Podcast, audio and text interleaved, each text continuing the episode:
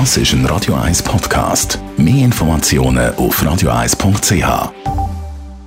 Die Morgenkolumne auf Radio 1 präsentiert von Jackpots.ch. Das Online-Casino der Schweiz. Jackpots.ch. So geht Glück. Guten Morgen, Marlene Gerber. Guten Morgen miteinander. Vor zehn Jahren ist eines der grössten Unglücke unserer Zivilisation passiert, nämlich in Fukushima. Es hat dort ein grosses Seebeben gegeben.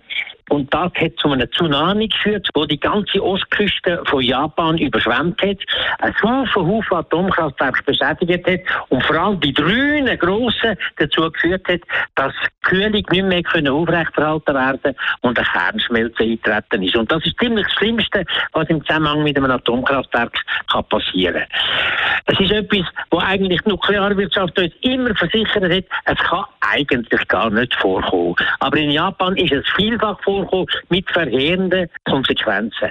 Grosse Landstriche müssen entvölkert werden. Die Leute haben nicht mehr dort wohnen, weil die Strahlenbelastung zu gross war. Die haben ihre Existenz verloren.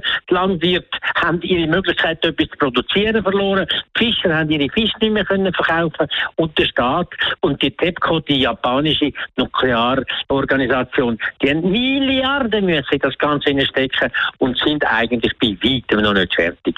Und das ist ein typisches Beispiel, wie in unserer Zivilisation ständig neue Sachzwänge geschaffen werden, anstatt Probleme gelöst nachhaltig. Es kommen neue Sachzwänge und dann mit der Nuklearenergie haben wir die Sachzwänge tatsächlich wie verrückt. Die eine kennen Sie alle, das ist die mit dem nuklearen Abfall, vor allem mit der hochradioaktiven.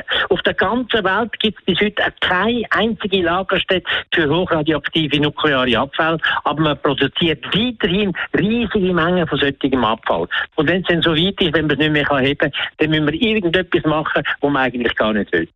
Ein zweiter Sachzwang, den sich jetzt in Fukushima zeigt, ist das, dass man dort 1,2 Millionen Tonnen radioaktiv verstrahltes Wasser hat von diesen Kühlungen, wo man nicht weiß, was machen. Das ganze Gelände ist überstellt mit solchen Rückhaltemöglichkeiten und niemand weiß, was machen. Und nachdem jetzt allmählich der Platz knapp wird, haben wir angefangen überlegen und vorgeschlagen, man soll das Wasser im Pazifik verklappen.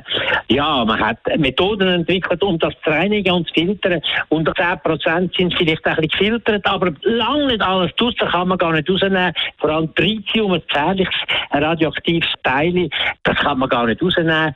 Und darum überlegt man jetzt, das Ganze zu verdünnen, mindestens 100 Mal und dann im Verlauf von drei Jahren im Pazifik hineinzuleiten. Eine Katastrophe, ein Sachzwang, den wir uns selber geschafft haben. Und so geht es weiter. Frankreich hat jetzt mit Indien einen Vertrag abgeschlossen über den Bau von acht weiteren grossen atomaren Werken. Und auch dort werden wir wieder ähnliche Krisen erleben und so weiter und so fort. Es gibt nur eins.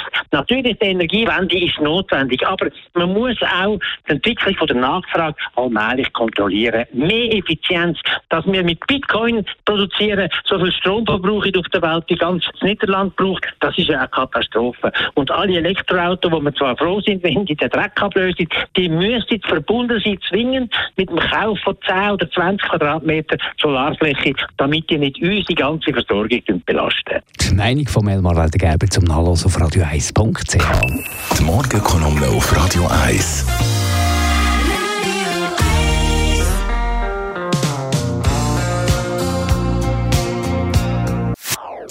Das ist ein Radio 1 Podcast. Mehr Informationen auf radio1.ch.